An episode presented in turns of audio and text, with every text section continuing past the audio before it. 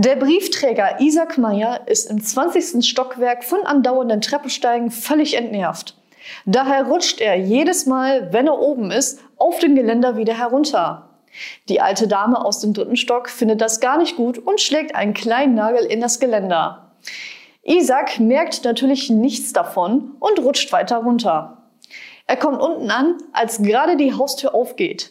Die junge Dame begrüßt den Briefträger mit den Worten, Hallo, Herr Isaac! Äh, Meier? Darauf meint er, nee, nee, nur noch IM. Sack und Eier hängen im dritten Stock.